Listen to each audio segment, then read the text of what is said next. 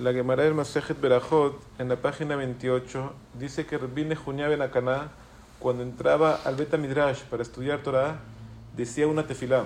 Y cuando salía, salía decía una tefilá. Le preguntaron los alumnos, ¿qué es la tefilá que está diciendo? Les dijo, no, yo cuando entro hago tefilá para no tener ni un tropiezo en la alajá que estudio.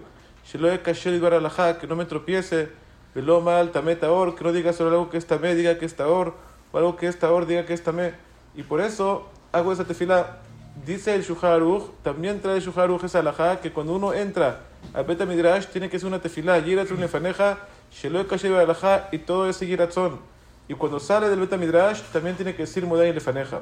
Y trae el Rambam, lo trae, no lo trae que hay que decir, dice Hayab, es obligación de decirlo cuando uno entra al Beta Midrash a estudiar Torah.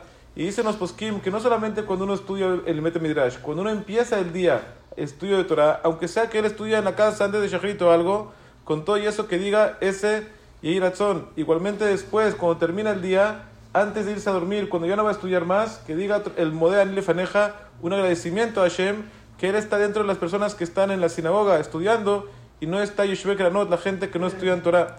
Ahora, por lo tanto, es importante esta alajá, este, este Yiratzón, decirlo. Aunque mucha gente no acostumbra a decirlo, pero por cuanto que lo trae la Gemara, lo trae el Shuharuch y el Rambam también lo trae, por eso es muy importante y muy recomendable decir este Yiratzón antes de, de comenzar el estudio y al terminar el día y de estudiar.